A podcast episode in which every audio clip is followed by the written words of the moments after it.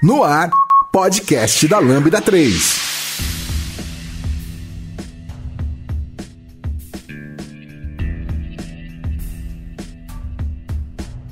Oi, meu nome é Luísa Prata e esse é o podcast da Lambda 3. E hoje vamos falar sobre o assunto matemática na computação.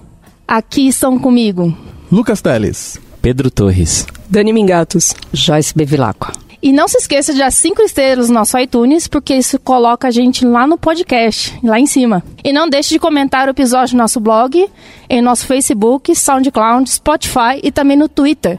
Ou se preferir, mande um e-mail pra gente no podcast arroba lambda3.com.br.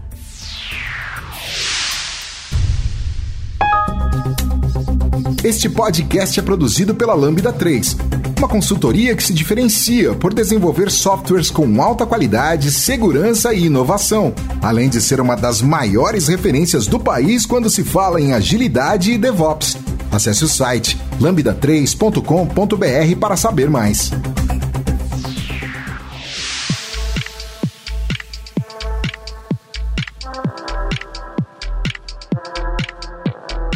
Então, pessoal, esse é o nosso podcast sobre matemática na computação. E hoje temos duas convidadas, duas ilustres convidadas, que né, já falaram seu nome, mas gostaria que vocês se apresentassem. Tá, eu sou Joyce Bevilacqua, é, fiz licenciatura e bacharelado em matemática no IME-USP.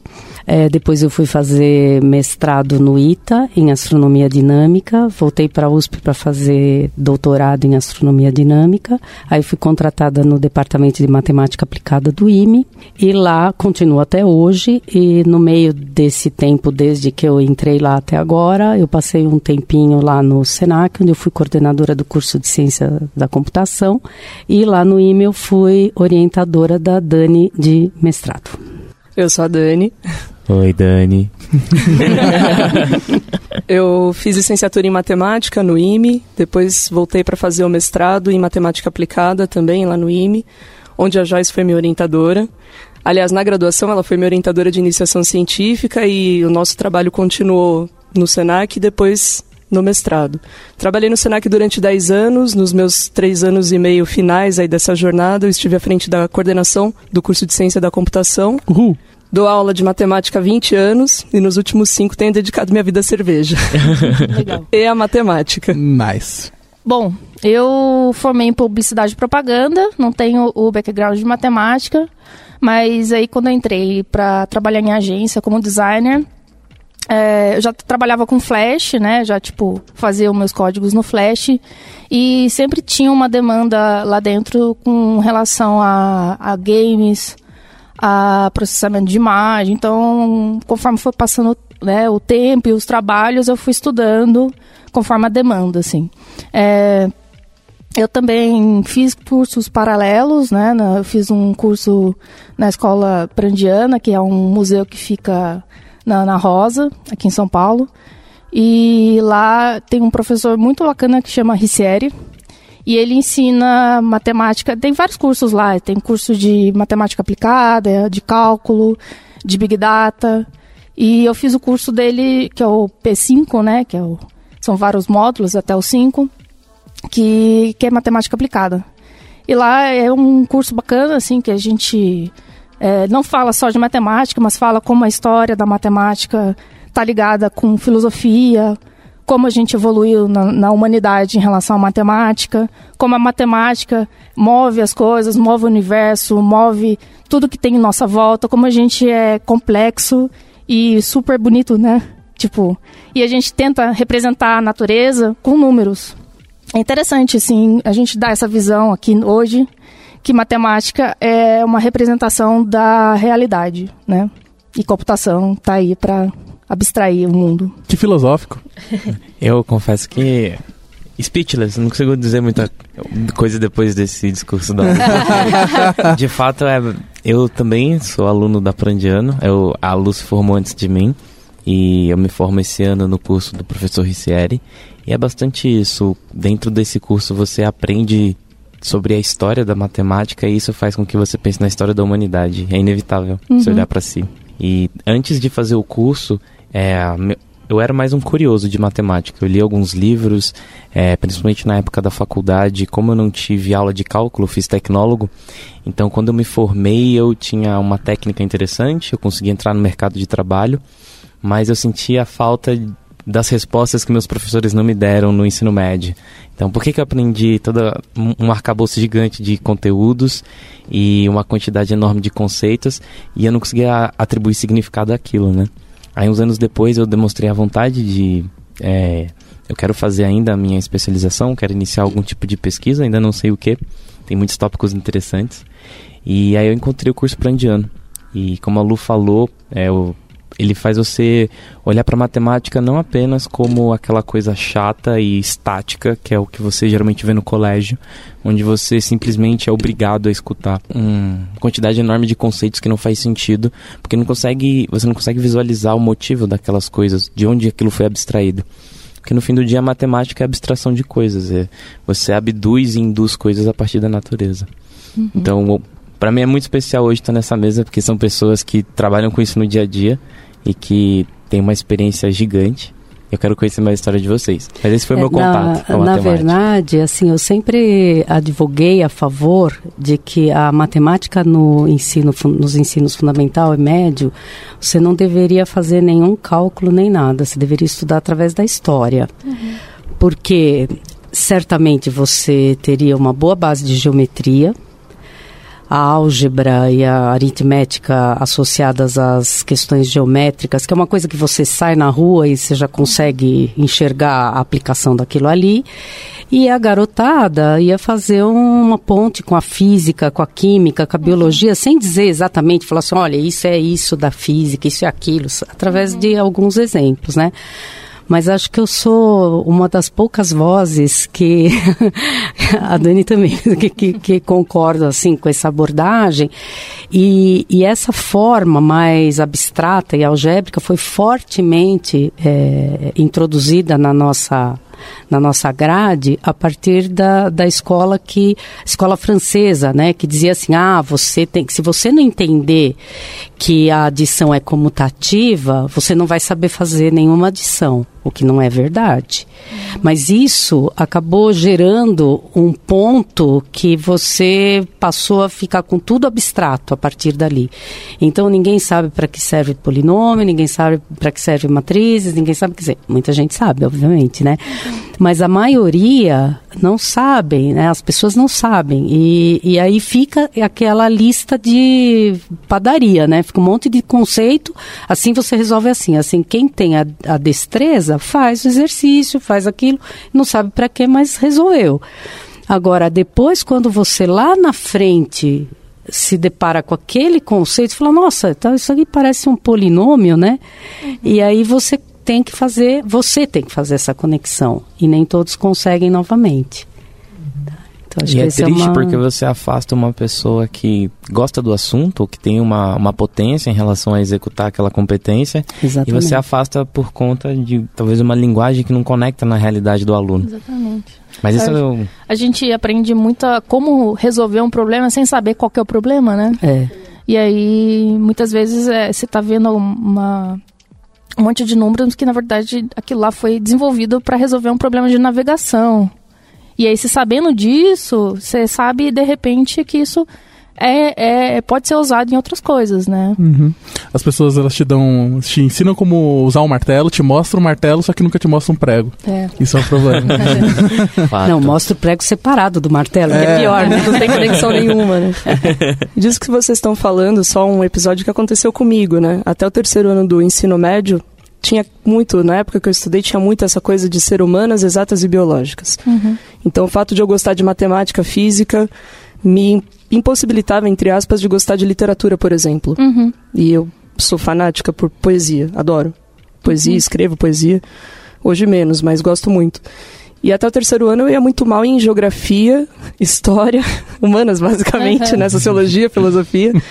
Aí entrei, prestei vestibular, passei. Aí no primeiro dia que eu entrei no IME, tinha uma feirinha de livros, bem na porta da entrada do, do bloco B, onde a gente tinha as aulas, né? E tinha um livro no meio do, de todos eles que me chamou muita atenção, que chamava História da Matemática, do Boiero. Eu olhei e falei, putz, meu, sério, que na matemática vai ter história, que saco, hum. né? E foi um livro que, assim, quando eu comecei a trabalhar, foi um dos primeiros que eu comprei. Uhum. Eu juntei a grana para ter, pra ter esse livro. Uhum. E ali eu entendi o quão importante era a gente saber história. A história, história do Brasil é importante, porque afinal de contas a gente tem que saber de onde a gente está vindo como cidadãos. E história do mundo. E na medida que você vai vendo a evolução do, né, a, a grade do, a linha do tempo passando desde os primórdios até chegar agora e pensando no futuro, inclusive, você vai entendendo por que, que certas coisas vão aparecendo. Então, o desenvolvimento da álgebra, a geometria que veio antes da álgebra, a maneira de você pensar o raciocínio lógico e conectar isso, né, na época dos gregos, você tinha lá três pilares, depois quatro do conhecimento, música, filosofia, matemática estava dentro dessa história toda. Começa uma relação de coisas que aparentemente não tem nada a ver, mas que na verdade formam toda a base de conhecimento que vem depois, né? E sempre olhando do ponto de vista prático, mas também do ponto de vista filosófico, que é daí que você começa a ter o nível de abstração. Uhum. E quando a gente olha para a computação, ela está intrinsecamente ligada com a matemática. Os grandes nomes que a gente tem de ciência da computação eram matemáticos. Então tem uma relação muito próxima ali, né? E foi ali que eu vi que foi, meu, eu tenho que contar isso para os meus alunos. Eles têm que entender que na hora que a gente está falando que um número é X ou que um número é uma letra, aquela letra é um número, é um número que eu não conheço, mas aquilo teve uma evolução. De conseguir chegar nessa uhum. abstração é um negócio muito maluco. Conseguir chegar nos algarismos indo-arábicos é um negócio muito louco. Quando você vê a história dos números, uhum. a galera tentava fazer representação, mas era um negócio muito complicado, né? E depois você continua vendo a complexidade disso até chegar no sistema mais fácil quando vai para a computação. Então essa evolução é legal legal. E você mostra coisas que estão no dia a dia, faz parte, né? Então o cara vai viajar, ele tem referências no mundo inteiro sobre coisas que estão relacionadas, por exemplo, com a evolução da história da matemática e a aplicação dela. Nossa, bem legal. É, só puxando agora para um assunto um pouco diferente, né? Vamos falar assim, tipo, normalmente, né? A pessoa vai pra faculdade, assim, pensa assim, putz, vou fazer computação, sei lá, eu gosto de MSN, de joguinhos. aí eu vou fazer ciência da computação, parece legal. Aí quando eu descubro que, sei lá, 60% do curso é matemática. certo? É, e aí você vê que tem uma taxa de desistência, principalmente no primeiro semestre. 40% que sobram, é os 40%, é, 40 são aplicações da matemática. é, exatamente. É, e assim, muitas pessoas ficam em dúvida, né? Por que, que eu tenho tantas matérias de matemática em um curso de ciência da computação? Bom, ciência da computação é essencialmente matemática. Né? E isso as pessoas, assim, quem quem está do lado de fora entende a aplicação da computação, o computador em tudo quanto é meio de, de sobrevivência do mundo moderno, da sociedade moderna, entende a necessidade de ou ter um GPS e um programa, um software de geoposicionamento e de caminho, de que gera um caminho, tudo isso é fácil de entender. Você usa como se fosse um telefone. Mas para quem vai desenvolver aquilo ali e para quem vai é, trabalhar com esses conceitos, são conceitos essencialmente matemáticos. Você simplesmente colocou numa roupagem que todo mundo consegue usar. Mas quem vai desenvolver esse algoritmo, por exemplo, uma busca no Google, quantas vezes as pessoas já se frustraram com uma busca porque não tinha uma palavra boa ou porque e quanto vocês pegaram o começo, né? Das buscas uhum. que eram horríveis. Vamos falar o que é verdade. E como que esses algoritmos melhoraram? Eles melhoraram com base em novas técnicas ou composição de técnicas matemáticas, né?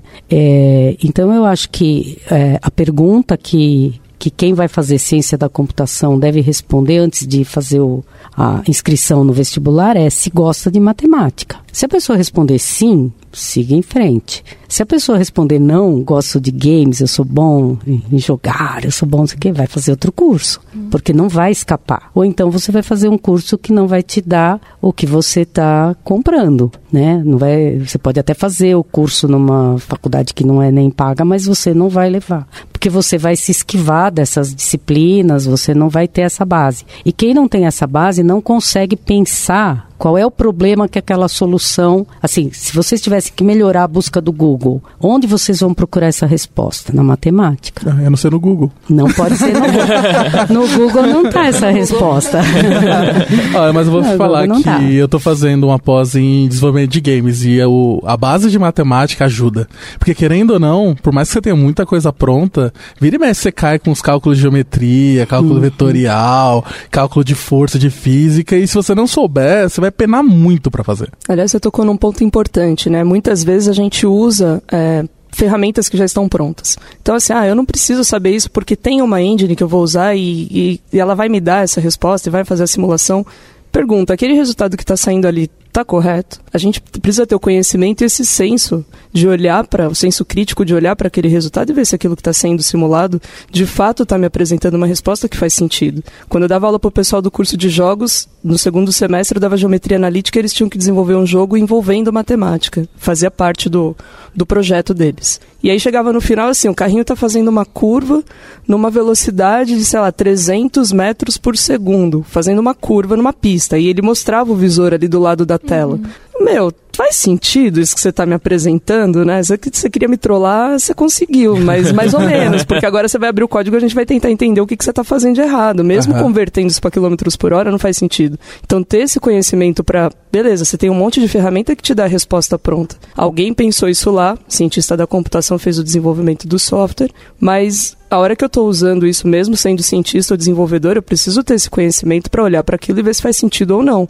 E muitas vezes isso passa batido. E a matemática ajuda nisso. Uhum. Eu estou fazendo uma conta, chega lá que o ponto, o ponto da curva é de máximo. Eu achei um resultado que me representa o ponto de mínimo tem alguma coisa bem errada ali naquele processo.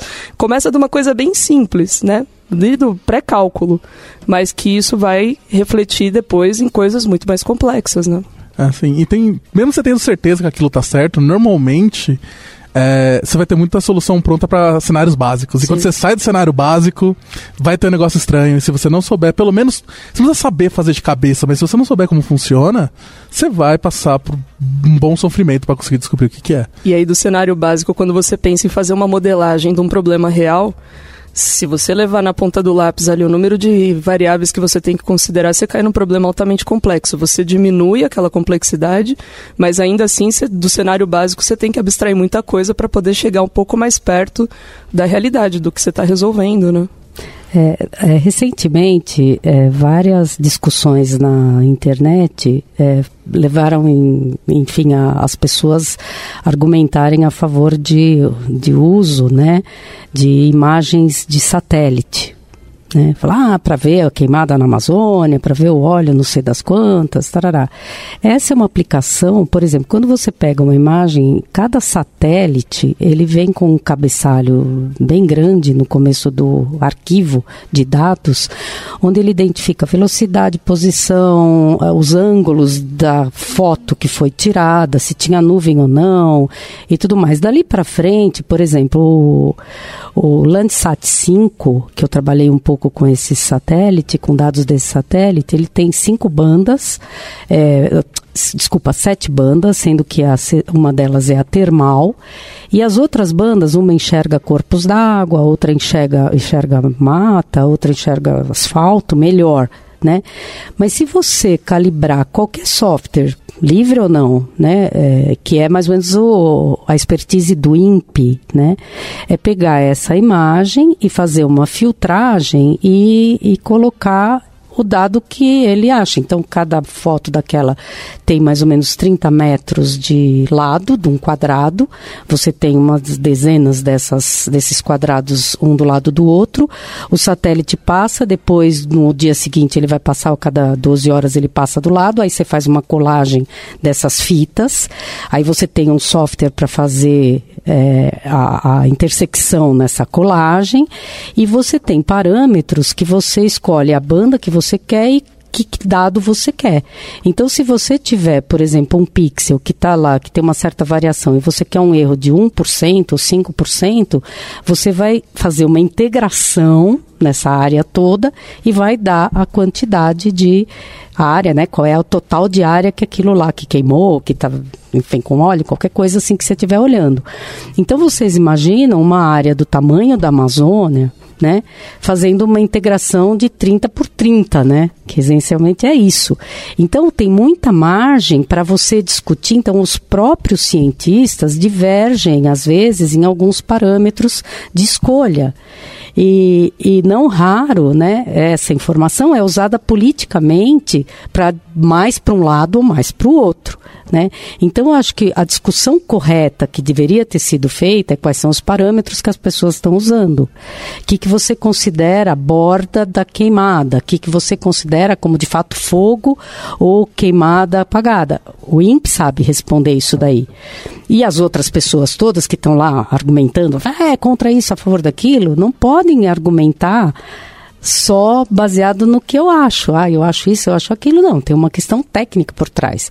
Então, hoje em dia, essa facilidade que a computação dá, ela também abre porta para qualquer leigo, como você falou do, da, das, do cenário não muito. Né, esse, esse, é um problema real.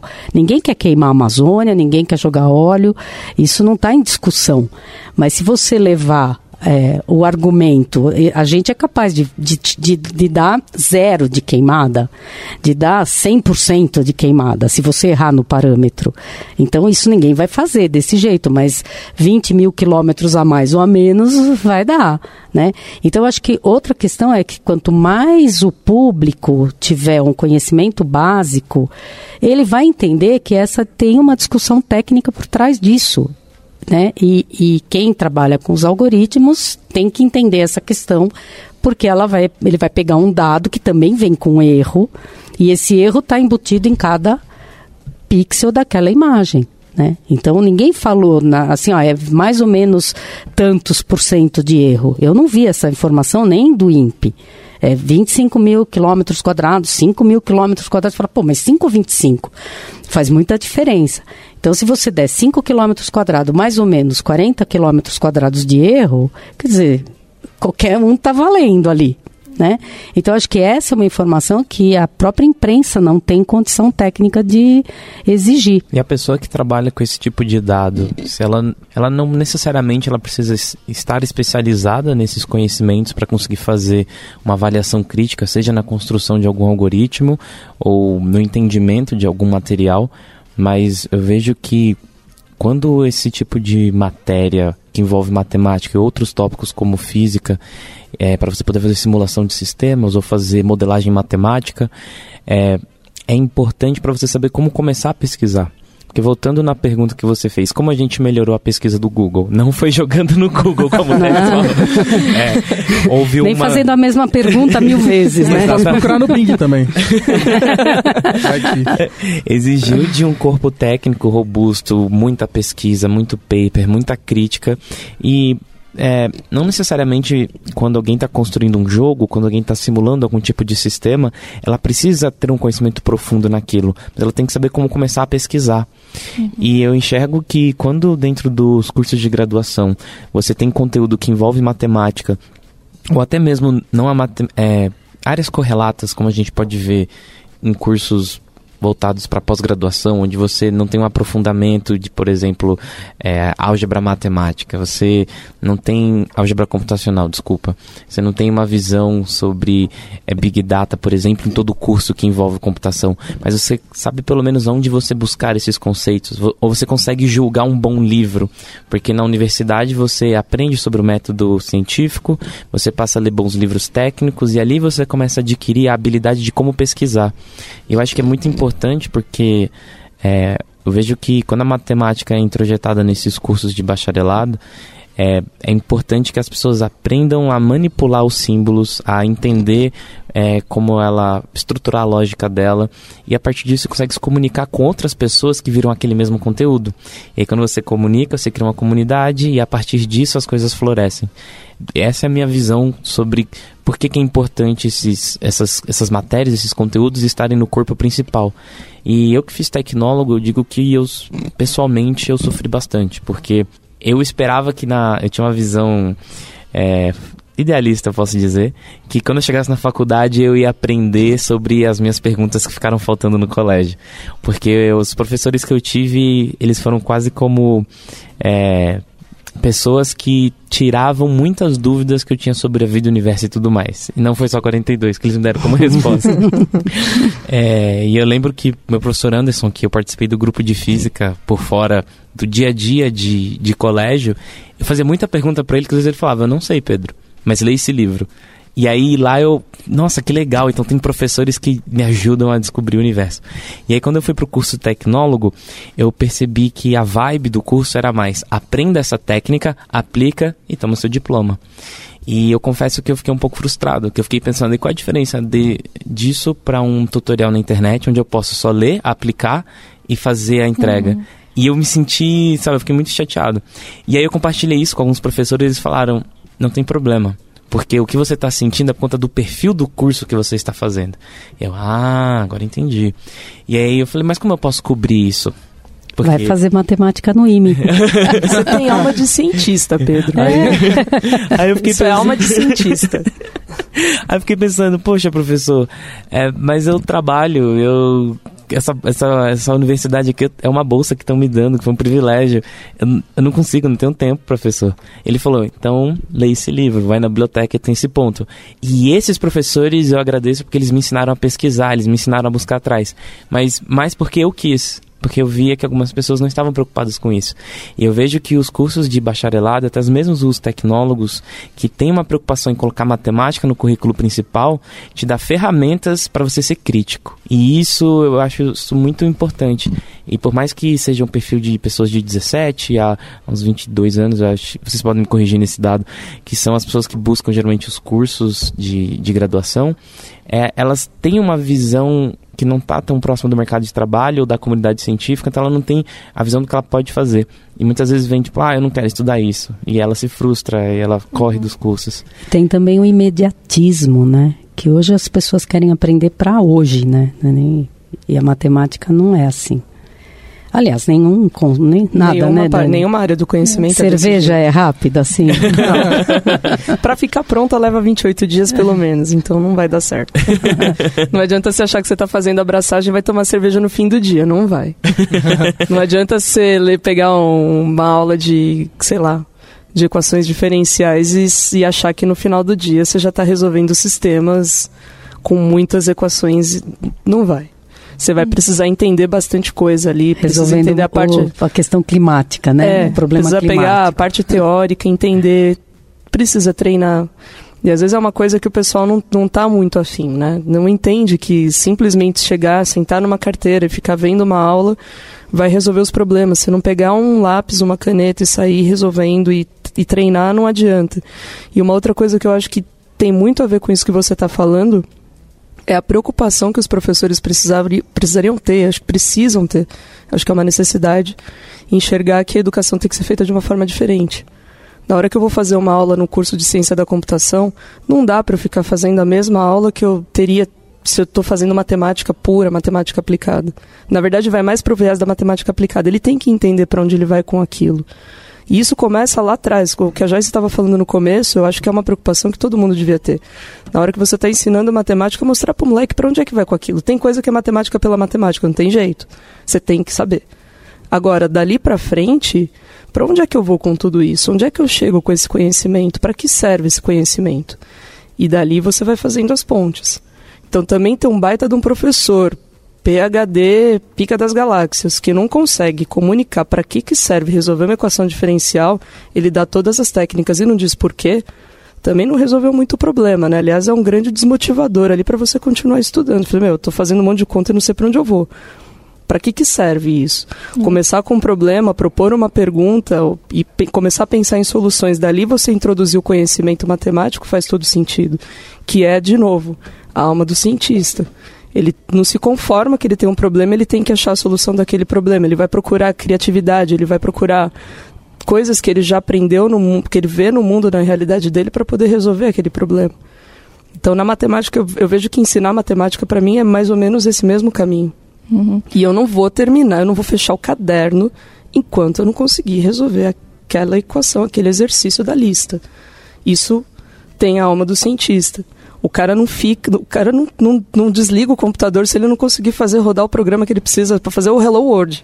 Enquanto não sair o Hello World, ele não para. Isso é ser cientista da computação. Eu vejo bastante que tem uma galera. Existe uma construção social de que matemática é algo difícil. Sim. Certo? Que é aquele negócio, ah, não, isso aqui não é pra mim, tem que fazer conta. E começa Isso é lá com os pequenininhos, tá? É, isso é pra gente uma coisa esperta. É, eu acho que até fazer um recorte assim do no universo feminino, assim como a gente é distanciado dos meninos, né, em muitos em muitos graus, inclusive na relação a, a matérias exatas, né, que sempre é dito que isso não é pra gente e tal. E, e é muito difícil, assim, tipo, se ver no papel de, de trabalhar com matemática, né? Acho legal dizer também que, tipo, eu acho que, que a gente tem que fazer uma- um trabalho não só, né, de em relação ao entendimento das pessoas em relação da importância da matemática, não sei se fizeram da responsabilidade, que a gente fala muito sobre o viés da matemática, o viés da computação, né? De como os nossos scripts precisam ter a responsabilidade, ter um entendimento, porque a partir da interpretação de uma pessoa que tentou resolver um problema, que é, é- que, e esse e esse script vai dar, continuar rodando, sabe? E, e qual- como é que esse script foi pensado e com que dado ele foi pensado? É, eu acho que é interessante colocar assim todo mundo na mesma página para falar que todo mundo precisa pensar em matemática, né? Até porque hoje, hoje na população mundial, quem sabe, quem tem conhecimento é um terço de 1% da população mundial. E computação está na nossa vida toda, né? Assim Está como em todos os matemática. lugares. É o quem tem sabe hoje computação tem poder. E quanto mais a gente puder trazer gente diferente para a área, mais importante é, né? Inclusive mulheres, pessoas de outra raça, porque senão a gente vai continuar tendo o mesmo perfil, fazendo, tentando resolver os problemas, né, de um, de um determinado problema do jeito que ele imagina que é o correto, assim. É, eu, eu encaro esse problema, eh, a solução desse problema, é, com os grupos multidisciplinares. Não existe nenhuma solução atual.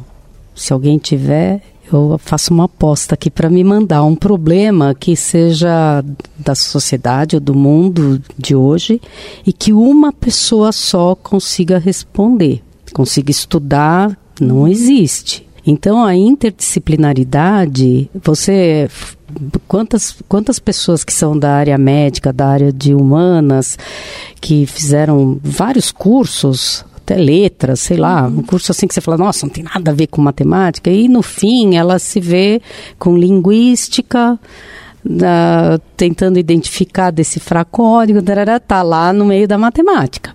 Então, hoje em dia, os problemas são muito complexos e você precisa disso que você falou, de ter um código limpo, que possa ser rodado e trabalhado nesses esquemas é, 7 por 24. Você começa aqui, o outro que está no horário de trabalho vai para outro país e continua lá e tarará. É, é uma coisa meio massificante, mas obriga todo mundo a escrever direito, né? Ter a- aqueles parâmetros de projeto para você não ficar fazendo um negócio que depois só você consegue decifrar. E fora isso, os problemas não vêm em geral, quer dizer, existem problemas que são é, decorrentes da própria matemática per si, mas em geral, os problemas do mundo moderno, eles vêm de outras áreas aplicadas, né? Ressonância magnética, tomografia, enfim, devices que você põe no corpo, é, lençol e roupa que vai pegar os dados da pessoa e vai mandar direto para o médico, enfim. O mundo, né? O universo é o limite, não tem limite para isso daí. Só que esse problema não é o matemático que vai ter, a menos que ele tenha que usar o device. Quem vai ver isso aí é o médico, e é o paciente, e é o hospital, e é o serviço, e é o não sei o quê, né? Então, eu acho que nisso a gente vai acabar trazendo todo mundo. E por isso que todo mundo tem que entender que nessas equipes multidisciplinares tem que ter o engenheiro, tem que ter o médico, tem que ter o cientista da computação, tem que ter o matemático, o físico, o botânico, o biólogo, não sei o quê, porque não é, essa pessoa não é substituível. Né? O conhecimento dela é muito intenso e precisou lá de 4, 5, 6 anos para ela ter aquele conhecimento. Então você não vai ter esse conhecimento lendo dois, três papers. Certo? Você pode até dar uns pitacos, mas eu acho que hoje em dia, esse, voltando àquela minha questão do imediatismo, às vezes a pessoa pensa que, ah, você falou um negócio, eu faço uma busca no Google, olho lá dois, três links que já me mandaram, eu já estou sabendo aquilo ali. Isso não é verdade. Né? Você que leu bastante, Pedro, você sabe que não é isso, uhum. né? As pessoas te deram livros, dos livros você leu outros e assim vai. E, e então acho que o que a gente tem que valorizar é, é essa atitude uhum. dos alunos. E qualquer aluno, de qualquer raça, qualquer gênero, qualquer qualquer qualquer uhum. deficiência que a pessoa tiver ou capacidade, eu acho que ela é igualmente capacitada para escolher qualquer curso desde que ela esteja disposta a suplantar suas próprias necessidades. Alguns vão ter menos dificuldade, outros vão ter muitas. Mas se você colocou na sua cabeça que você gosta daquilo e que você quer estudar, eu acho que não tem nenhuma barreira. Acho que é por aí.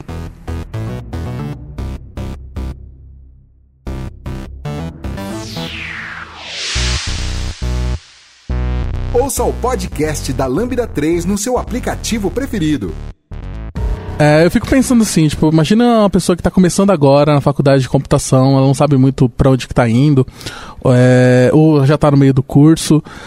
É, e ela vai trabalhar com line of business, vai fazer sistemas aí de, de empresas do dia a dia.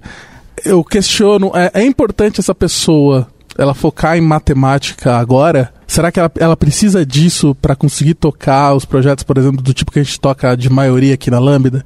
O que vocês têm a dizer sobre isso? Gente, eu não tenho nada para dizer porque a educação formal para mim não foi para a área, né? Acho que acontece muito na nossa no nosso trabalho aqui, a educação formal, às vezes, por exemplo, o trabalho que a gente faz, assim, raramente a gente vai ter alguma coisa relacionada à matemática do, trabalho da natureza que a gente faz, né? É, mas eu acho também que a gente não pode ser tão é, ingênuos em relação a como as coisas estão vindo para a gente, né? De entendimento, eu acho que é importante a gente ter esse conhecimento até por entendimento de mundo, assim. E quando eu vejo, por exemplo, o dia a dia de projeto, é, mesmo que seja um projeto que seja só fazer um CRUD, um, ou para quem não sabe o que é CRUD que está ouvindo a gente, é, a gente tem que criar uma tela para salvar uma entidade no banco de dados, por exemplo. Então eu tenho um create, read, update, delete. Então estou criando, estou buscando esses dados, estou atualizando excluindo. Então eu tenho uma tela que eu tenho que salvar livros no banco de dados. Então telo criar livro, listar livros, atualizar livros e excluir livros. E a, é, isso é uma aplicação simples. E uh, inícios de projetos, ou geralmente não são ro é, projetos robustos que exigem tanto entendimento matemático para você criar aquela tela. Mas quando você começa a aprofundar um pouco no que você precisa fazer ou nos conhecimentos que você tem que ter para fazer aquilo, você tem que conseguir conversar com seu cliente e entender o problema dele. Então envolve raciocínio lógico e um pouco de empatia para você estruturar o sistema que você quer fazer. Pensamento sistêmico é um dos ramos da lógica que está dentro da matemática.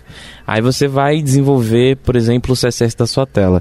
Se você não vê, por exemplo, a proporção da tua tela, como você vai distribuir o seu, as suas tables ou se você está usando Flex, é como que eu vou configurar as minhas classes para distribuir isso na visão do navegador.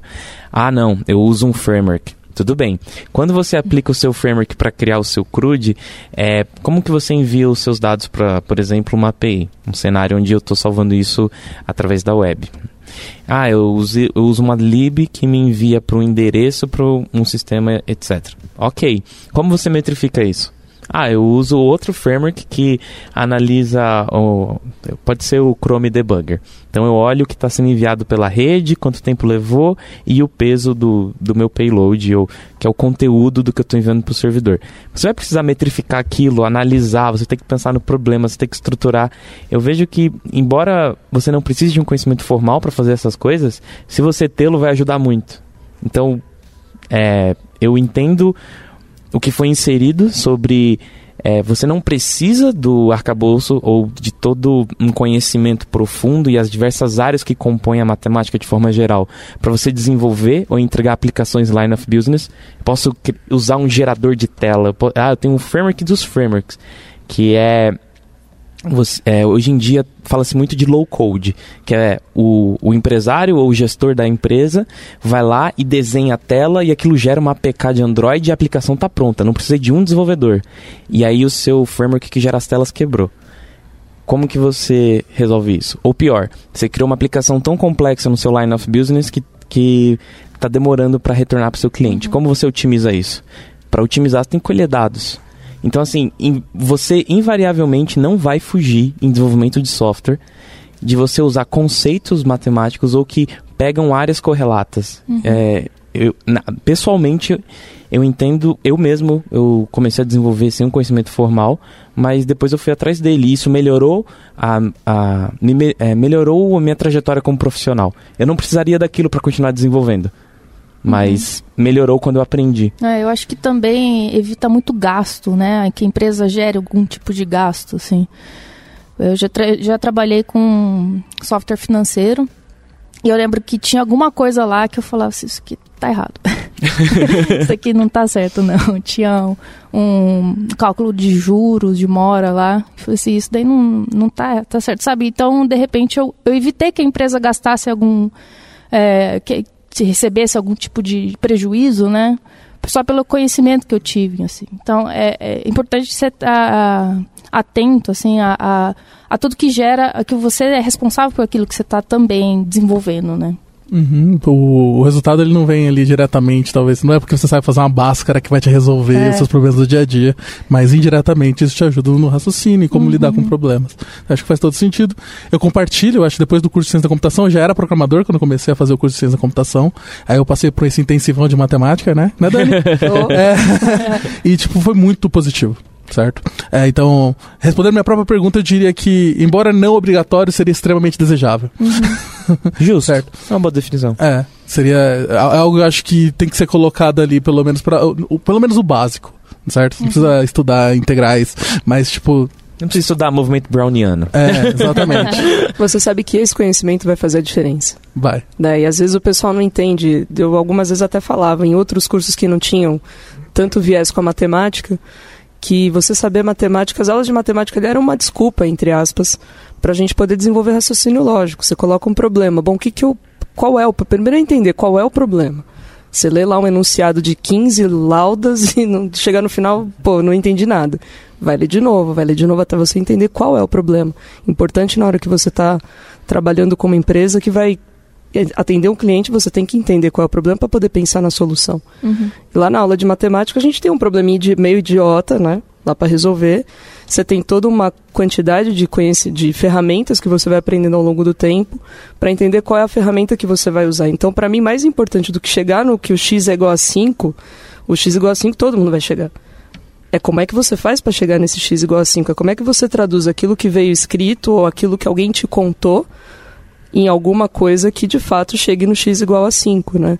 Então você pode não ser uma, não virar um matemático no futuro, não ir para a área de exatas no futuro. Quando eu penso lá atrás no- na educação básica e depois nos cursos de, de graduação, mas você precisa desse conhecimento, dessa capacidade de poder resolver problemas. E a matemática contribui de forma ímpar nesse processo, né?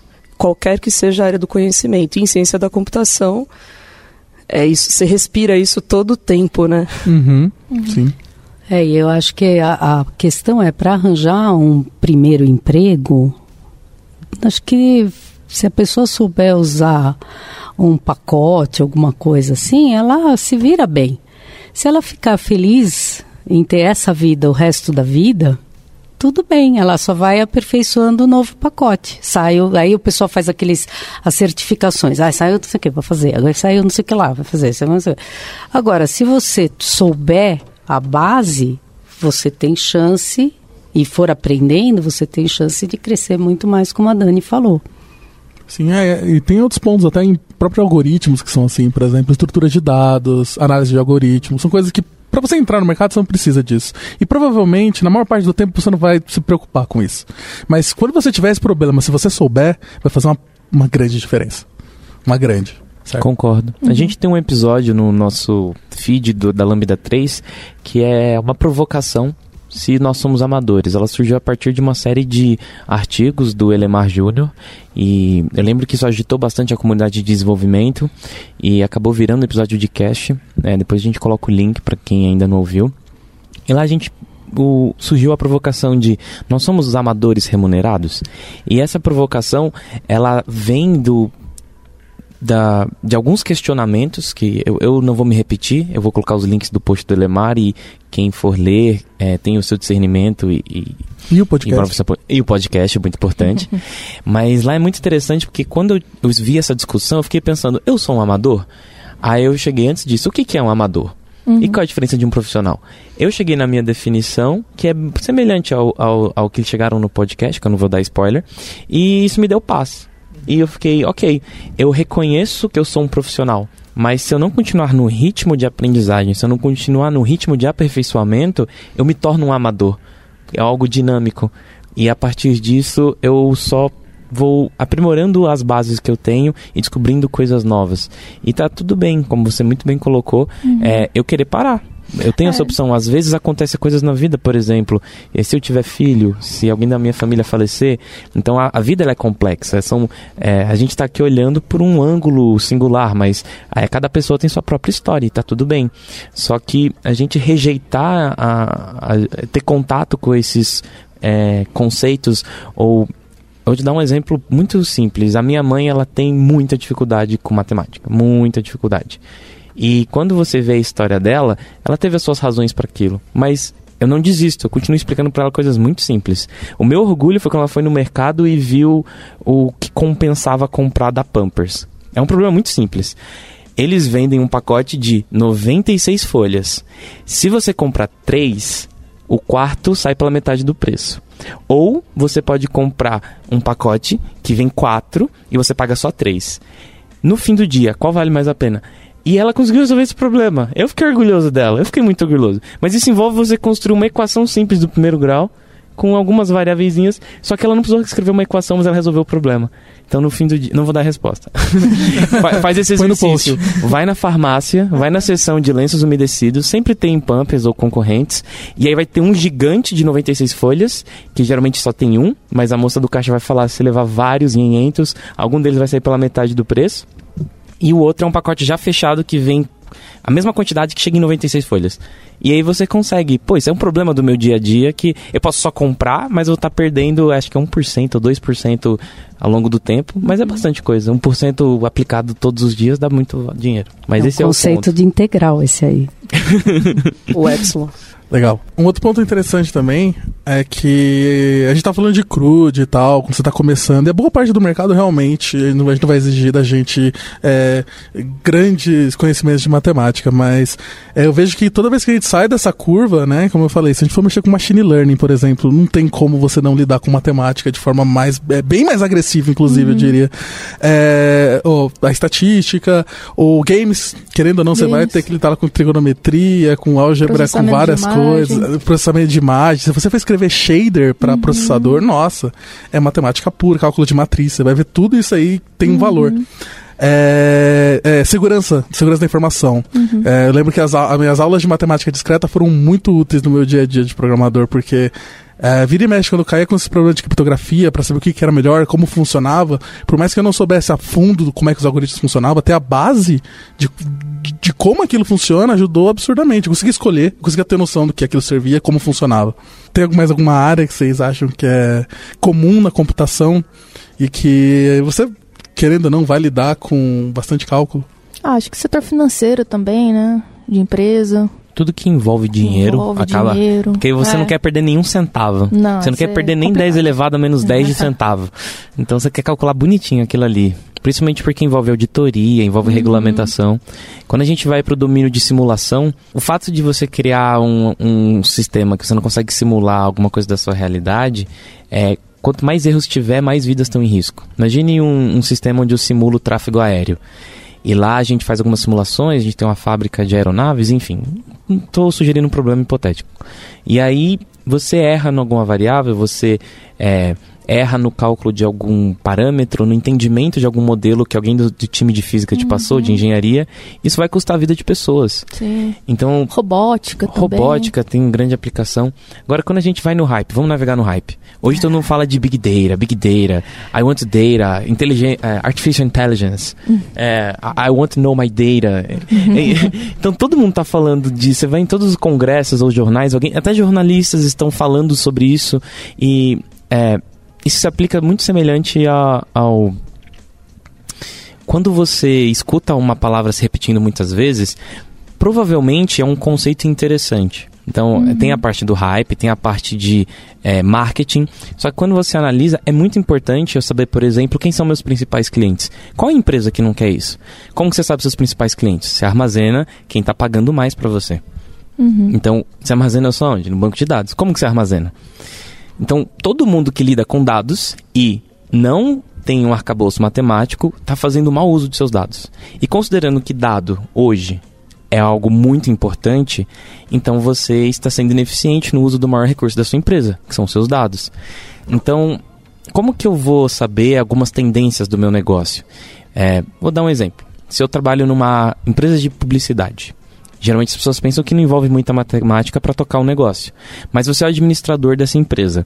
Você precisa saber o quanto que está prospectando a sua campanha. Ou se o seu contrato exige que você tenha uma certa penetração no mercado. Como se metrifica isso? Como você sabe que você está cumprindo algum requisito do contrato?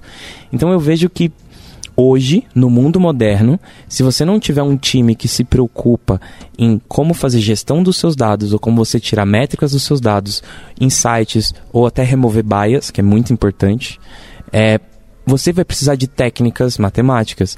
Aí existe muitos services de muitas corporações, para citar algumas: IBM, Google, Microsoft, a Oracle.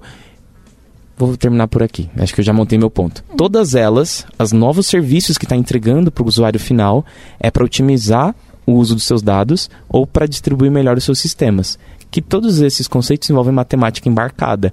Então, quem não tem essa tecnologia dentro de casa, você só acredita no que está recebendo. E quando você só acredita no que está recebendo, o que é o seu negócio? Você não consegue criticar a ferramenta que estão te dando? Uhum. Então você confia no serviço cognitivo que tem no Azure. Você, você acredita numa análise que está sendo feita no Google Sheets. Você acredita no feedback que a ferramenta está te dando.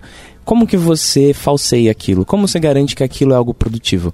Se você confia no número aleatório de uma planilha, como você sabe que aquele número aleatório que é importante para o seu modelo é bom? Se você não souber fazer uma análise de Hurst, se você não souber analisar a qualidade do teu aleatório. Então, assim, eu talvez eu seja enviesado porque é um assunto que eu gosto, mas acho que até se eu conseguir me desvincular um pouco desse universo, eu vou encontrar matemática sendo útil em muitos domínios do conhecimento. Então, não sei. Eu acredito que é, para atuar no mercado moderno, se você uhum. não tiver matemática envolvida de alguma forma, em algum grau, não importa se é incipiente, uhum é, você está perdendo performance. Você está perdendo chance de crescimento e de lucro. É, você está tá perdendo aquilo que você não sabe que está perdendo. Perfeito. Você está perdendo o que você não sabe. E, e, eu acho muito triste, porque pensa no currículo de administração.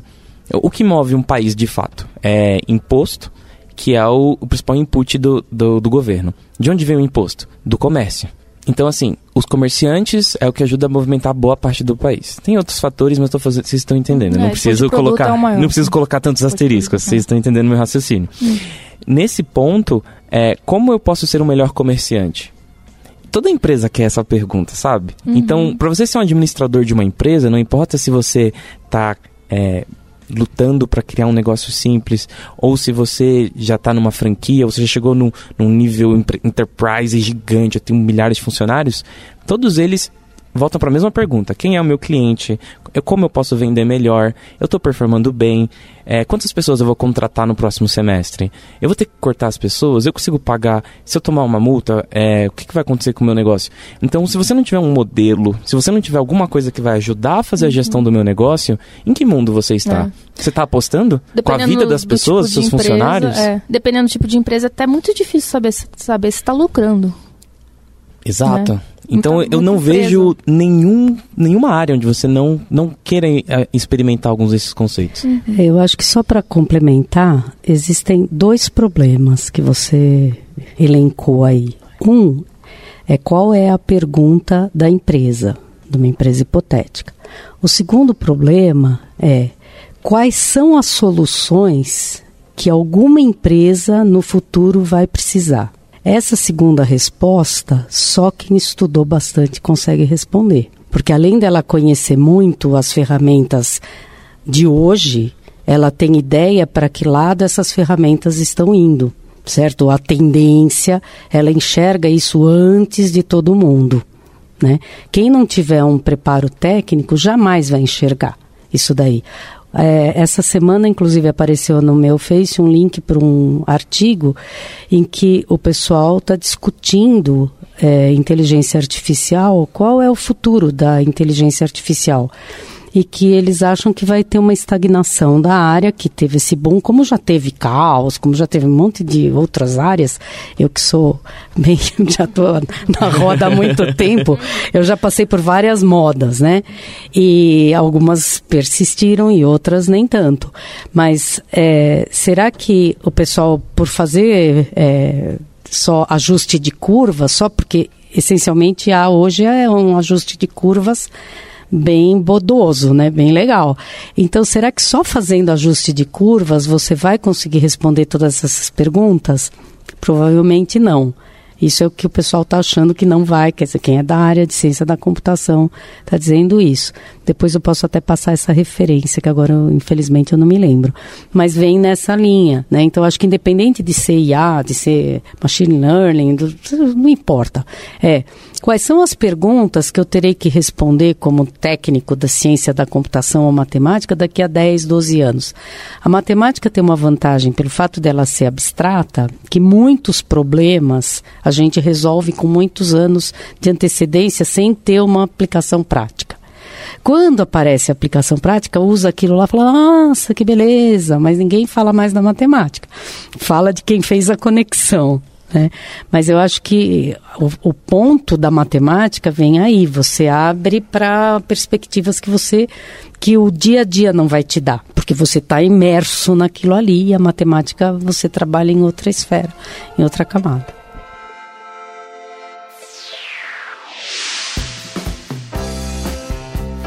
Já deu as cinco estrelas no iTunes pro podcast da Lambda 3? Vai lá!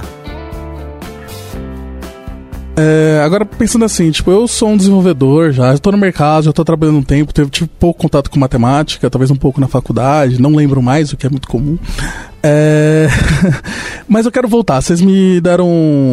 Vocês me inspiraram. Eu quero aprender mais sobre matemática. Que áreas da matemática você acha que são interessantes para alguém de computação que já está na área é, e não vai fazer algum estudo formal provavelmente agora? Devo aprender? Que tipo de material devo consultar? Ah, eu aprendi bastante através é, lendo os artigos na internet. Sempre tem um, é, um artigo, por exemplo, eu precisava resolver, eu lembro uma, uma um, eu tinha um jogo para resolver um cálculo baricêntrico. Eu não sabia nem o que, que era cálculo baricêntrico. Eu não sabia nem dessa palavra, na verdade. e aí, Fala cálculo baricêntrico, dicionário. É, não, não sabia. Mas aí eu comecei. Eu, eu era bem assim, né? Eu sabia, ah, eu quero achar na partir de coordenadas 2D, ou ponto 3D e tal, fazer projeção. Eu queria. Eu fiz algumas coisas assim, descobri palavras e aí que me deram resultados. Acho que você. É, acho que primeiro se envolva com um problema Tá, eu acho que é o melhor jeito de aprender, eu acho que hum, fazendo uma crítica aí com, com as universidades, desculpa aí, gente, pessoal. Tá Mas é, eles, eles jogam muita, muita, muita coisa na sua cabeça e você não, não tem visibilidade do todo, assim. Então, é, tudo bem, na faculdade ele te dá um começo, você sabe. Por exemplo, se eu tivesse feito uma, um, uma faculdade, com certeza, na área, eu saberia pelo menos a palavra baricêntrico seria muito mais fácil depois procurar. Uh, eu acho que bom, se envolva com problemas, você vai encontrar as respostas ao, ao, longo do tempo. E também tem alguns cursos aí, a gente já, eu já fiz um jabazinho aí pro curso prandiano. Tem cursos na internet também que eu fiz, na Udemy, de cálculo. É, e assim fui aprendendo. Eu acho que está muito relacionado também com a área que você está atuando. A área de atuação é uma inspiração. Então, na hora que eu estou trabalhando, por exemplo, com imagens, aprofundar o conhecimento de álgebra linear, aprofundar o conhecimento de geometrias, mesmo geometrias não euclidianas, que na verdade você vai fazer projeções de coisas ali no, no 3D. A, a, área onde você está atuando, para onde você deseja ir, te inspira a buscar os elementos básicos, ou pelo menos a área da matemática a qual você tem que se dedicar. Aí, claro, a partir do momento que você definiu qual é a sua área, vai aparecer o problema, na hora que aparece o problema ali é, o, é uhum. mais do que, o, do que o start do negócio, né? Uhum. Porque você vai ter que ir buscar a referência matemática, né, da área de matemática, para resolver seu problema dentro da área da computação, que é ou de alguma outra área onde você vai resolver o seu problema, né? E buscar essas informações. Você falou desses cursos, lá na matemática tem os cursos de verão, tem alguns cursos bem legais que, que são de aprofundamento. Várias vezes eu falava com, com os meus alunos lá no Senac para buscar os cursos de, da área de computação, começar a falar um pouquinho sobre análise de complexidade de algoritmos, que era uma coisa que era trabalhada no curso, mas não era tão aprofundada. Aí, num verãozinho, lá janeiro, início de fevereiro, o pessoal tinha umas aulas lá ao longo da, das férias acadêmicas, e lá no curso de verão eles conseguiam trabalhar um pouco mais esses conceitos, ou até algumas coisas que a gente sabia que não ia ser tratada no curso, mas que eventualmente alguém que gostaria de ir para uma pós-graduação teria que passar por aquilo. Então, pensando se vai ou não para a área de pesquisa, ter certos conhecimentos era importante e fazer esses cursos ajudavam bastante, né? Não só na área de computação, mas também na área de matemática. Então tem algumas universidades, as públicas, elas têm esse programa de curso de verão, algumas curso de inverno, mas é um negócio intensivaço, né? Porque uhum. ao mês de julho é curto o, o período. Tem universidade que só tem 15 dias de férias, as federais.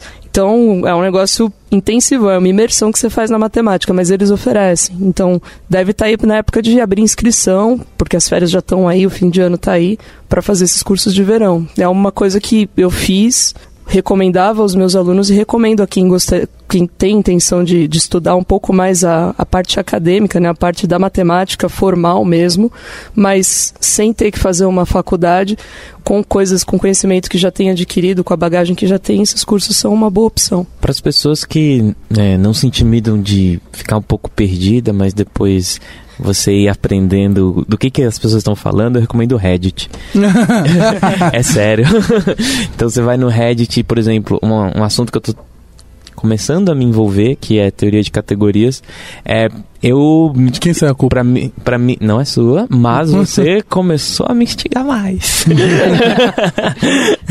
é, você vê que a comunidade ela é muito receptiva. Eu tô hoje num grupo que fala sobre teoria de tipos e categorias e eu tenho acesso direto a uma pessoa do GNU e eu posso perguntar para ela, isso é muito legal. E é, eu encontrei essa comunidade caçando na internet, recebi um invite no Telegram e tô lá dentro. E você pode se comunicar com o Reddit, que tem uma comunidade que você, posta, você pode postar dentro do e falar, gente, eu não conheço matemática formal e eu quero aprender mais de games e eu encontrei dificuldade em geometria. Alguém tem um conteúdo legal online? Alguém vai te responder.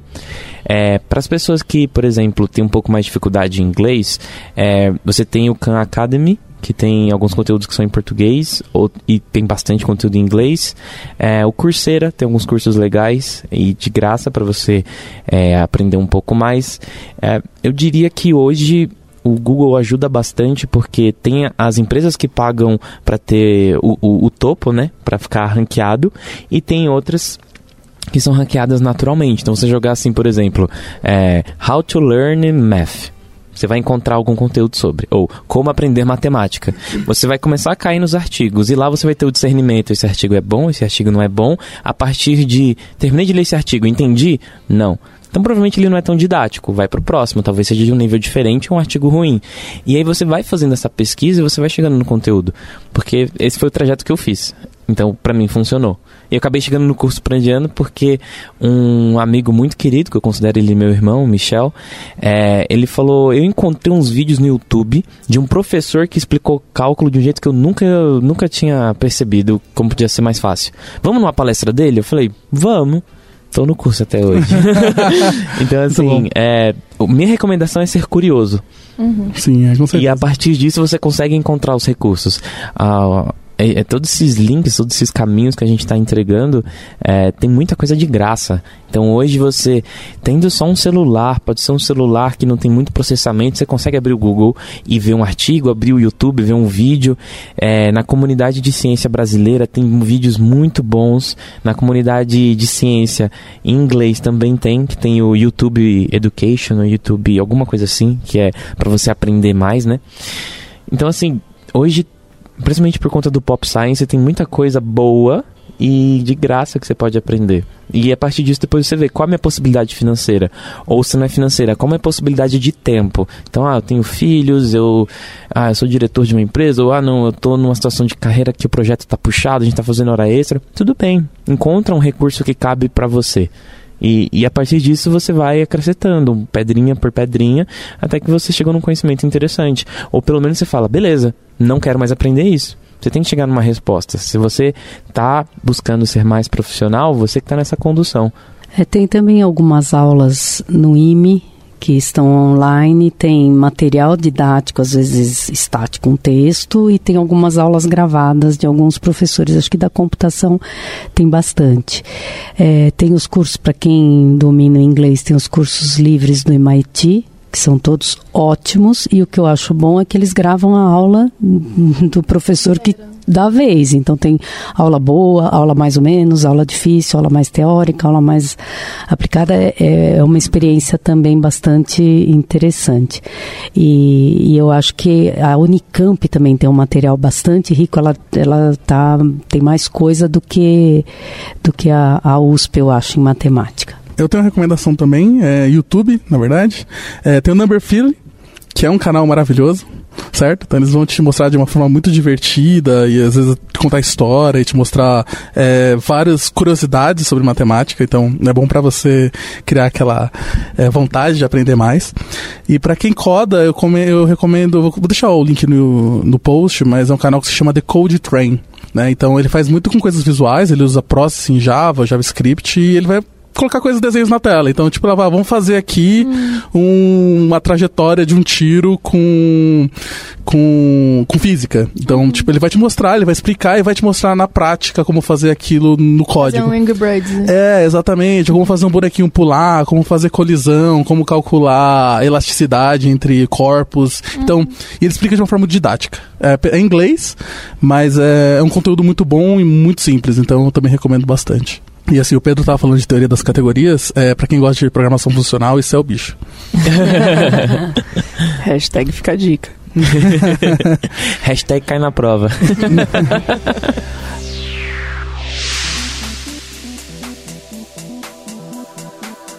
Podcast da Lambda 3. É, mas legal, assim, eu gostaria de saber de vocês qual é a área de matemática que vocês mais gostam já que a gente está falando de várias coisas aqui? Modelagem. Bom, eu sou fã de geometria. Acho que se eu não tivesse ido para matemática aplicada, trabalhar com, a, com uma parte de análise numérica de modelagem, certamente teria seguido com geometria. E geometria, é, geometria e modelagem matemática são as que eu mais gosto. O meu é modelagem matemática, porque eu consigo ajudar as pessoas com isso. E aí elas enxergam valor. E aí você vai conquistando as pessoas. Ah, eu acho que geometria também. Comecei aí com games. E a tua, Teles? Ah, eu gosto bastante de geometria, mas é, de uns tempos pra cá eu tenho caído num buraco gigantesco da teoria das categorias. Isso é um buraco sem fundo. Que, meu Deus, parece um negócio tão simples e quando você vê, você tá num mundo de pontos e setas gigantesco. Ainda tô flertando com esse buraco. É muito bom. Assim. E ainda eu recomendo um curso do Bartosz Milowski, acho que é assim que se pronuncia o nome dele. Eu vou deixar aí o, o, no post o link do curso dele, que ele fala de categoria, categoria das, teoria das categorias para programadores. Certo? É bem matemático, mas é uma matemática que não tem número. É muito divertido. Cuidado quando entrar em provador de teorema. Isso é um buraco sem fundo também. Sim. Gente, eu acho muito legal. Acho que quase todos eles, né? É. São vários buracos. É. Você vai escolher qual que você vai cair. Por isso que a matemática é multidimensional, muitos buracos. Negros. Tudo. Negros. Às vezes, você, às vezes você cai num buraco e sai no outro. É, né? é, é isso. Não, é, essa, essas teorias, né, são, é uma puta viagem, né? Várias quando você entra nessa área de na, física, né, que tipo a gente vai falar sobre tipo teoria do caos. Você começa a entrar em umas brisas assim, né, que, que é, é muito gostoso. Sim. e ao mesmo tempo tem o risco de causar crise existencial. É. é então. Eu já, já, já, tive um momento onde eu comecei a ler alguns livros do Stephen Hawking e eu fiquei pensando, o que eu sou? É. Sendo eu esse conjunto de coisas que está acontecendo. E o problema é que você matematiza isso uhum. e tudo aquilo faz sentido, as coisas se conectam. E aí a partir disso você fala, legal, o que eu faço com isso? Vira coach. Viva! Vira coach.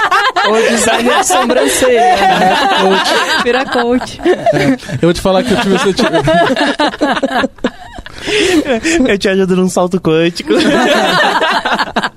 Olha, eu vou te falar que falando em quântica, isso me lembrou de outro buraco que há um tempo atrás estava tentando estudar uma, é, computação quântica. Aí eu falei, comecei a estudar, parecia tudo certo. Eu falei, é, eu tô entendendo como funciona. Essa aqui, que álgebra linear, tá tudo bem, a Dani me ensinou, tá dando certo. e aí eu entendi, só que aí eu falei, agora resolve esse problema. Eu falei, impossível. Eu não consigo. eu falei, nossa, eu preciso estudar tanta coisa pra conseguir entender como resolver problemas com isso, que é, meu Deus do céu, fica aí a minha, minha Ah, você resolveu como gerar aleatórios, né? É, um número aleatório de verdade com computação quântica. Mas aí ele só faz isso, né? O mínimo que eu consegui fazer era isso. Pô, mas você conseguiu ter uma aplicação, cara. Você estudou computação quântica e teve uma aplicação. Pode ser coach agora. É, pode ser o coach quântico. E ele é aleatório mesmo?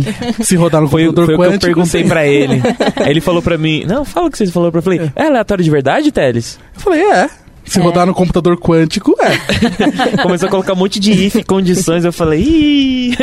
Não, só precisa que, que a Microsoft libere o computador quântico na Azure. Só isso. Teoricamente, Ou isso vai funcionar. consome, a API do random.org. né? Exato. Usa um lava range, funciona. Teoricamente vai ser mais random que o random.org. Ah. É o random da natureza. Sério mesmo? É. É, aí eu falei pra ele, tudo bem, vamos analisar a qualidade desse aleatório. E aí Vamos. ele falou, vamos. Vamos, Aí liberar. vamos, vamos ver. Deixa só liberar, porque ainda não existe o computador. É, Quer dizer, existe, mas não tá com acesso tão fácil. assim. Polêmica. É, é isso, é isso então, gente. Eu tenho uma pergunta pra Dani. Uma pergunta muito antiga já. Eu gostaria de saber quantos pontos passam por N retas não colineares. Dados N pontos. É. É esse, é piada. o problema, esse é o problema padrão, né? essa. Explica? Eu, eu, eu tô, eu tô aguardando a resposta aqui. Falta não, o que aconteceu? lousa. Ela passou isso, acho que foi no primeiro semestre do Ciência da Computação, em 2011. Ela passou esse problema pra gente, aí todo mundo fez. Aula Acho de que- geometria analítica. A geometria analítica. Ninguém respondeu 100% certo. Ela falou, vou passar a resposta pra vocês. Tô esperando. 2011. E a gente dava aula juntos, eu e a Joyce. Mas é, não tem solução? Qualquer? Não, tem, solução. tem solução. E única. Mas traga surpresa. Ah, justo, É, porque você tem que- ter é o verdade. sério. Resposta no, que- no, é. no, no blog. Justo, bote Não, quem link. mandar a resposta vai ganhar um prêmio. Aê. Vai ganhar. vai gente ganhar libera um uma livro. curtida do Twitter. Ó, já garanti é, Do Giovanni. Bassi. Uh, agora vai ter respostas, hein? É, É, então, na verdade, isso era pra instigar, né? Vocês a, a pensar na, na abstração. A gente começa lá, dá um ponto. Quantas retas passam? Infinitas. Se eu tiver dois pontos, eu não preciso montar uma tabela com cinco pontos. Dois pontos são suficientes para passar uma reta, beleza. Se eu tiver N pontos, quantas retas eu consigo traçar por esses N pontos? Parece interessante, né? Começa com indução, vai com 3, com 4, com 5, daqui a pouco um K, K mais 1, K mais 2, de repente com N sai a resposta, né? A resposta, na verdade, deveria ter vindo na matemática discreta. Esse é um exercício de matemática discreta. Porque no espaço contínuo a resposta é diferente, né? Ou não? Falando groselha. Ah, a gente, a gente pensou no 2D mesmo. No 2D. No 2D. Em O problema mais simples, R2. É, em R2. porque Mas aí dá pra abstrair, pô, R- É. N. Não, e o mais legal é que apesar da solução existir, existem várias soluções para você chegar. Então a ideia é que você não precisa ter um determinado conhecimento. Você pode ser só intuitivo e fazendo rabiscos numa folha. Inclusive a gente entregava, né, uma folha Sim. em branco e caneta, porque tinha nego que nem caneta não levava, né? Gente que nem Que caneta. bacana. Então a gente para fazer, para tentar estimular uma solução. E esse é um ali. problema de enunciado de uma linha. Quantas retas passam por N pontos no R2? Ponto. e esse ponto não vale. Esse ponto não entra. um dia eu vou descobrir. Isso. Eu vou, depois daqui eu vou fazer isso. Um problema que me instigou muito. Vamos tomar uma cerveja, a gente, Ah, a gente, a gente, a gente discute. Um problema que me instigou muito, que eu acho muito massa, é qual é a área ótima de um espaço? Eu ficava pensando. ah, Ah, esse problema é lindo. aí eu, eu não vou dar spoilers, porque depende do, também do espaço que você está analisando. Isso. Mas é, dentro do curso da Prandiana eu fiz uma coisa que eu fiquei apaixonado. Eu detestava o espaço do meu quarto. E, é, eu, eu organizava ele de várias maneiras e não ficava legal, não tava legal. Aí eu criei um modelo matemático e otimizei em 20% o espaço disponível do quarto. E, e eu falei, caramba, que legal. então eu consegui ficar me sentir mais confortável no meu próprio quarto e foi, foi E- massa. E funcionou sem Feng Shui, né? Funcionou. e não precisei chamar um coach quântico também. e aí, Importante. Não E- que eu e- não, não desmerecendo. Não mas- desmerecendo, mas, é uma mas é atuação uma diferente. coisa, é. uma proposta É uma diferente. proposta. A proposta deles envolve algum, alguns Isso, preceitos outros- e algum, é, colocar outras na no- hipóteses. Colocar na outras nossa hipóteses, linguagem, envolve isso. alguns axiomas. Uh, Exato. É, pode, quem não quiser ser coach, pode ser otimizador de espaço, Otimizador né? de espaço. Por exemplo, eu tenho um recurso finito. Então, sei lá, eu tenho 80 metros de tela e eu quero construir um galinheiro. Então eu tenho que pegar essa tela e distribuir para que eu tenha uma área máxima para ter o máximo de galinhas possível na minha fazendinha. Pô, é legal esse exercício. Eu lembro quando eu resolvi ele, eu falei, nossa, que legal. Eu sei resolver é. ele, eu sei chegar no espaço ótimo. E você pode fazer isso na tentativa e erro e você chega na resposta depois de muito tempo. Ou você pode pensar, hum, acho que eu vi isso em algum lugar na minha escola.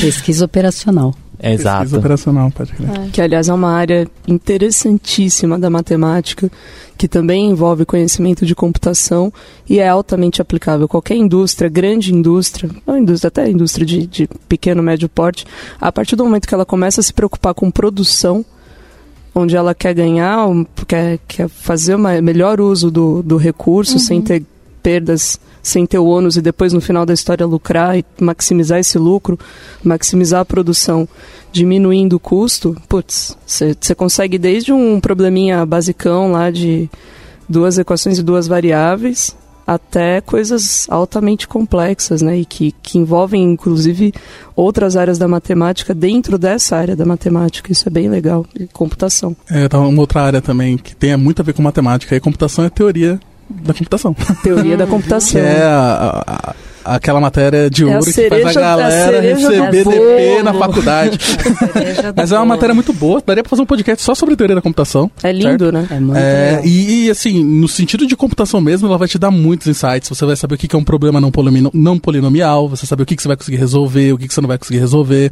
É, toda a parte de máquina de estado você vai usar para se você quiser mexer alguma coisa com parsers, compiladores. É, isso é extremamente útil, certo? E lá você vai ter teoria da conjunto, matemática, pró provas, teoremas, é maravilhoso. A gente tem um exemplo, é, a gente teve uma aplicação interessante de máquina de estado num dos nossos projetos, onde a gente precisava fazer respostas dinâmicas para um, um projeto que a gente tinha aqui dentro, onde a, um, do, um das pessoas do nosso time levantou esse problema e não sabia como resolver, ou tinha algumas ideias e não estava encaixando bem, e o Teles ele sugeriu usar máquinas de estado. E isso resolveu o problema do nosso cliente e foi bem legal, tá incorporado no produto dele. Sim, sim, era um chatbot, inclusive, então tinha, era mexer com inteligência artificial, com máquina de estado, tinha várias coisas, foi, deu tudo certo. Foi um case, inclusive. Exatamente. Viu que curso bom que você fez? Né, então? Valeu, Maringoni. Ai, Maringoni. Muito bacana. Olha, eu tenho uma pergunta. Ela é mais para mim, mas eu vou aproveitar. Aí você responde. não, mas, eu, mas não é para vocês, na real. Eu sou uma pessoa que está interessada no assunto e eu tenho vontade de entrar na academia. Então eu gostaria de ter um projeto de pesquisa, fazer mestrado, ou se o professor já tem um projeto de pesquisa, gostaria de me envolver.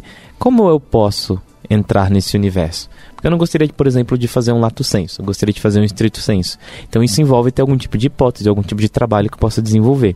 Isso pode ser tanto numa universidade pública quanto numa privada. Quais caminhos eu posso seguir? Ó, eu vou falar pelo IME, pela matemática aplicada, né? É, ou em geral na USP. Você acessa o site da pós-graduação. Lá você vai ter é, diferentes cursos que são oferecidos por cada departamento, então de ciência da computação, de matemática aplicada pura, enfim. E você procura pelas pessoas, a gente faz uma busca, às vezes tem um pequeno currículo ali da pessoa, pelo currículo Lattes, você identifica o, o seu futuro orientador que já trabalha na área de seu interesse. Um dos grandes erros é você gostar de teoria da computação e procurar alguém da matemática aplicada para ser seu orientador e querer fazer essa pessoa torcer a, a, a, toda a, pesquisa dela de 20 anos para atender você. Isso não dá certo. Então você tem que procurar alguém que já esteja na área que você gosta. Tá? E é, nem todo mundo responde e-mail, tem várias maneiras de você entrar, mas o que eu acho que é o melhor é você fazer um curso de verão, você começar a, a, a frequentar esses lugares onde essas pessoas circulam e conversar com essas pessoas. Porque aí elas vão ver o seu interesse real e qualquer orientador tem interesse num, num orientado que tem interesse em trabalhar de verdade né? Uhum. E alguns cursos não têm condição, não, não são possíveis de fazer trabalhando, A gente tem consciência disso, mas, por exemplo, a Poli tem vários cursos que começam assim, as aulas começam às 5 da tarde, vão até às 8, não são todos os dias. Então, existem alguma, alguns cursos de pós-graduação mesmo na USP que permitem que você trabalhe junto com o curso de pós. É mais difícil na área de matemática, de computação, mas vários alunos nossos, ex-alunos do, do SENAC, fizeram é, ciência da computação, mestrado em ciência da da computação e entram em, com, em acordo com o seu empregador, olha, vou faltar hoje de terça e quinta, depois o ano que vem é quarta e sexta, e assim vai tocando, né? Então, acho que o, o, fundamental é você procurar a pessoa que já está pesquisando na sua na área de interesse. Eu fiz uma época mais como ouvinte. Eu assisti as aulas do mestrado, mas eu não, não tinha o diploma no final, sabe? Mas eu poderia frequentar as aulas. Que era até um jeito da gente se conhecer, os professores e tal, entender, tipo, se é isso que você quer. Então, tipo, eu fiz um, uma época de processamento de imagem lá na Federal do ABC. Mas como ouvinte. É porque você precisa de uma carta de recomendação. Uhum. Então, essa carta, se vier de alguém que ninguém conhece, você vai concorrer com alguém que tem uma carta de alguém conhecido também, né? Não desmerecendo essas pessoas mais desconhecidas, mas eu acho que às, às vezes ajuda a indicação, falou, olha, ela é minha aluna uhum. de como ouvinte, é uma pessoa presente, faz todas as atividades, questiona. Então, o perfil da pessoa nesse sentido ajuda bastante. Uhum. É, isso era uma coisa que eu ia falar, de entrar no como ouvinte. Uhum. Entrando como ouvinte, até você entende como é que é a dinâmica ali do, do curso, entende os caminhos que você precisa seguir, porque na hora que você fala que vai fazer uma pós-graduação, é. estrito senso, mestrado ou doutorado, já não é mais uma coisa tão você precisa, primeiro precisa querer. Você tem que ter interesse, tem que ser o seu objetivo, porque vai te exigir muito disso. Vai te exigir Sim, tempo, vai te exigir dedicação. Tarde, né? Exato. Né? É Já é feito nos horários que ele espera que você tenha dedicação integral para aquilo, uhum. né? E dentro das universidades, pelo menos lá no IME, tem esse perfil, e acho que na federal também, nas universidades públicas em geral, o pessoal tem os grupos de estudo. Então toda no IME eu não sei ainda como como tá isso porque faz muito tempo que eu não frequento, mas toda sexta-feira às quatro, cinco horas da tarde tinha o seminário de matemática aplicada toda semana. Era uma coisa meio religiosa assim. Uhum. E todo mundo que tinha interesse ou que estava estudando graduação, mestrado, doutorado na área e os professores do departamento se reuniam para aquele colóquio, para aquele seminário. E aí cada vez era um que apresentava, às vezes vinha gente de fora para apresentar. E esses grupos, eles são abertos. Você não precisa necessariamente estar vinculado à universidade para frequentar. Uhum. Mas se você tem um interesse em fazer alguma coisa na área, você pode sim chegar lá, conversar, ver quem é o coordenador daquele grupo, conversar com o professor e começar a frequentar que é um primeiro passo para depois você entrar como aluno ouvinte. E depois, como aluno ouvinte, o próximo passo, bom, agora eu entendi, é isso mesmo que eu quero, bora lá tocar o um negócio de verdade. Aí sim você se inscreve, tem as referências e já entendeu como é que aquilo vai funcionar. E qual é o tempo que vai exigir de você para você poder estar tá ali e se dedicar para esse processo, né?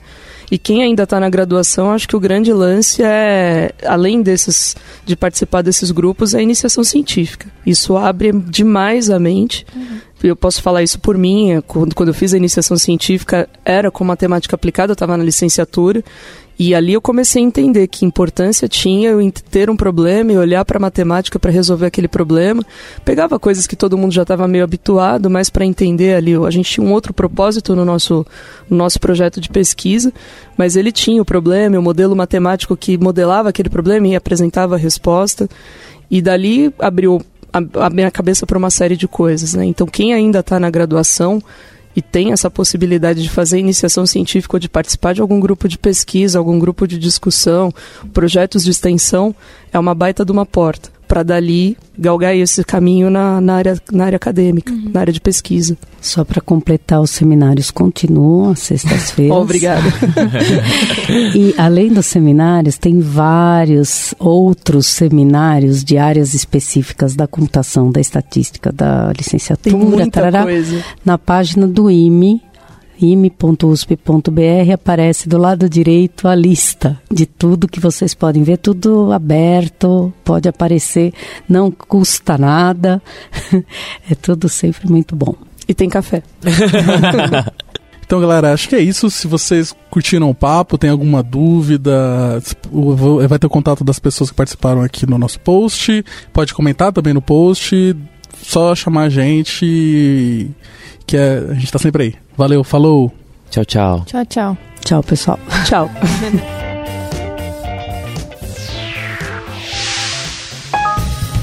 Você ouviu mais um episódio do podcast da Lambda 3. Indique para seus amigos esse podcast. Temos também um feed só com assuntos diversos e outro que mistura assuntos diversos e tecnologia.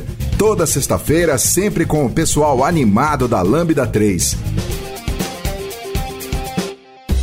Se você tem um podcast e quer gravar num estúdio legal, nosso espaço está aberto para você. É um estúdio isolado acusticamente, com uma mesa de gravação e microfones profissionais para até cinco pessoas. Tudo de graça. A ideia é estimular o podcast no Brasil. Pode ser sobre qualquer assunto.